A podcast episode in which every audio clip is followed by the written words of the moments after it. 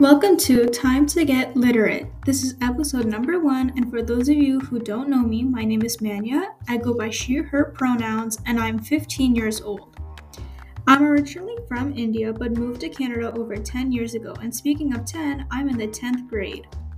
In today's episode, we'll be talking about the NBE 3U English course.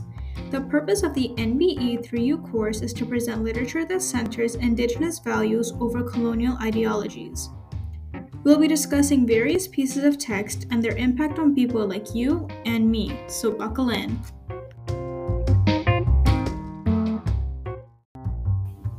There are many different texts read throughout the course, one of the first being Indian Horse by Richard Wagamese. Let's dive in. Indigenous people believe that the land is sacred. They take care of it, and in return, it'll take care of them.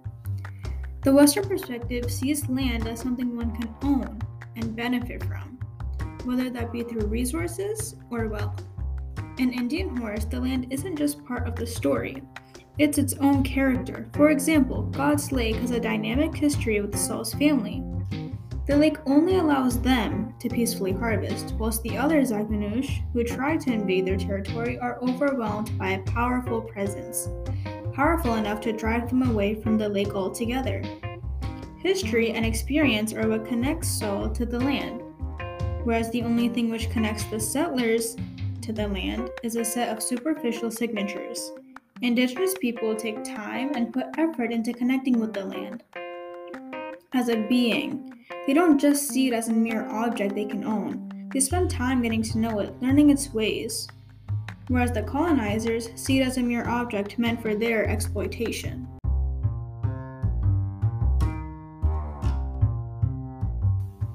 Western society is based on compartmentalization.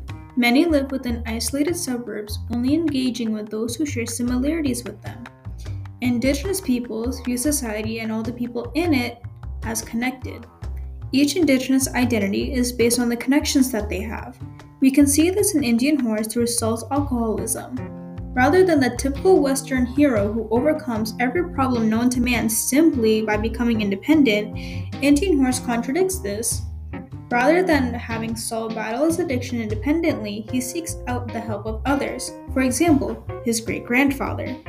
He gets his strength through his connections and interactions with others rather than acts of independence.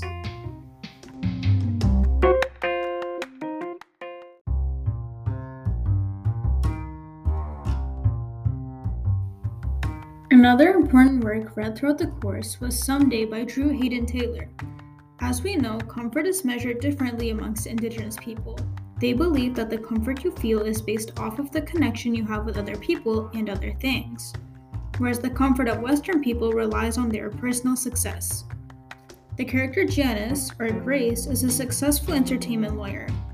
She owns a luxurious fur coat, red Italian leather shoes, and a luxurious sab. Yet, despite being successful in the Western perspective, she still feels an immense sense of discomfort due to her disconnect from her original community and culture.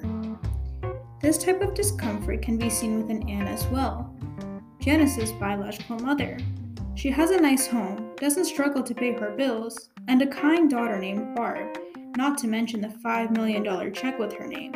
However, despite this, she still feels the same consuming sense of discomfort as her daughter, Grace, or who is now known as Janice. During the novel study unit, I read Moon of the Crusted Snow by Waubgeshig Rice.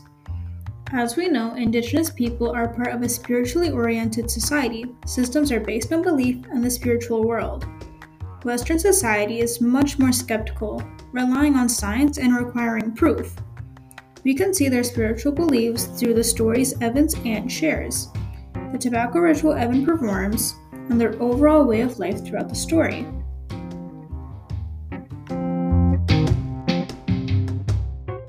Moon of the Crusted Snow also teaches us about the indigenous perspective of land. As we know, indigenous people have a great sense of respect for the land. They view the land as something sacred given by the Creator. Western people, on the other hand, believe that the land and all of its resources should be available for extraction and development for personal benefit. We can see how much Evan values the land and its resources on it when he thanks the Creator after hunting the moose. The book also speaks about the humanity of Indigenous peoples. Indigenous peoples believe that humans and nature should live in harmony with one another. The colonial standpoint believes that humans are superior to anything else on Earth. Moon of the Crusted Snow portrays the indigenous belief in a fascinating way. Evan, the main character, and the rest of his community live peacefully on the reserve. Even during the harsh winter which is about to arrive, they only take what they need, donating anything else to others who may need it more than them. This can be seen when Evan donates excess moose meat to his family and best friend Isaiah. Rather than hoarding it because, quote unquote, he just might need it, he always helps those out around him, whereas characters like Scott, or the colonial standpoint, do the complete opposite, hoarding resources as a way to gain control or dominance over a group.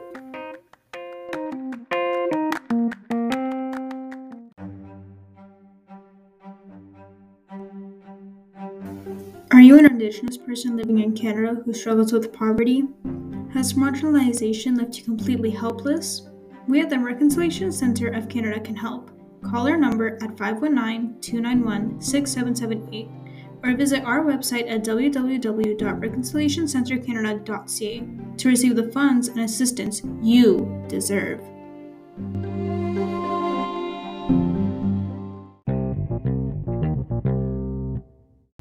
Is now that we've gotten the chance to look at some works such as Someday by Drew Hayden Taylor and Moon of the Crusted Snow, let's go ahead and look at some of the other texts that we've seen throughout the course.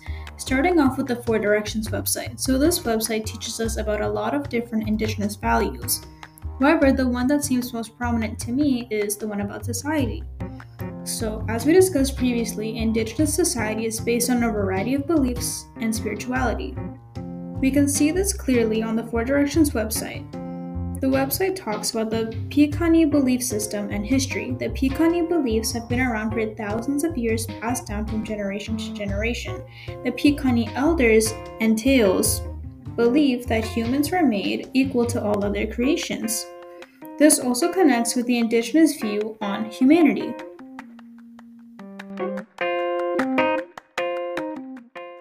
Another influential work which we read throughout the course was Footprints in the Snow by Nicola Badsell.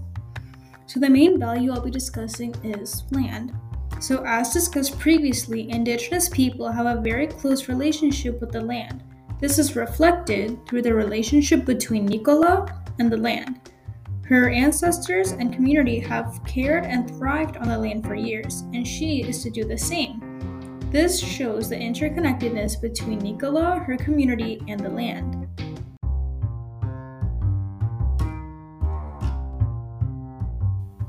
Another value which we get to see represented in the poem is about society. So, as we know, Indigenous society functions in a state of interconnectedness, while Western society involves everyone being isolated from one another. We can see this through the relationship Nicola and her community has with the animals in the land, as previously mentioned. The land is where they all adapt together, and the animals are their guides and resources. They provide, and they do so with great honor.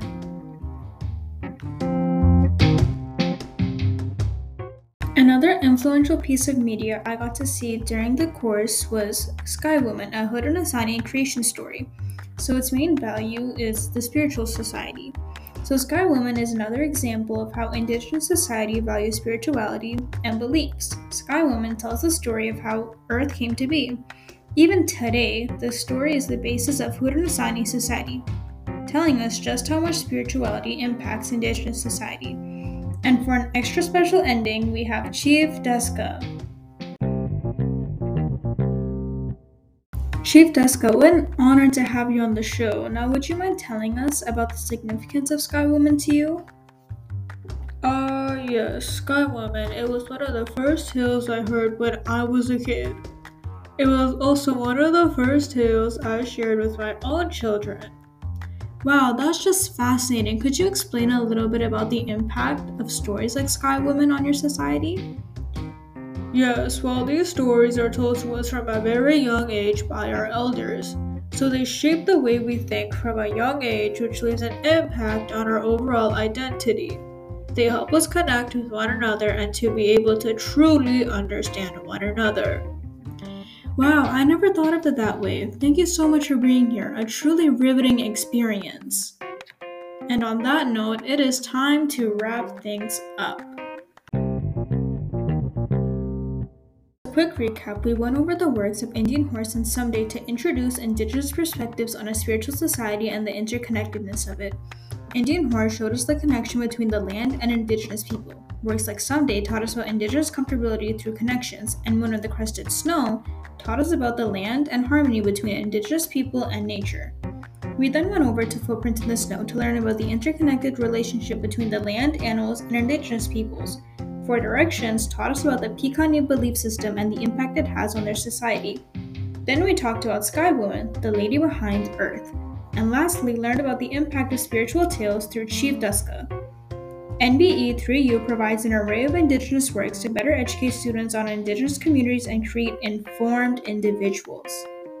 Let's take what we learned and continue to seek out Indigenous knowledge to better educate ourselves. Thanks for tuning in, students. Till next time, we get literate.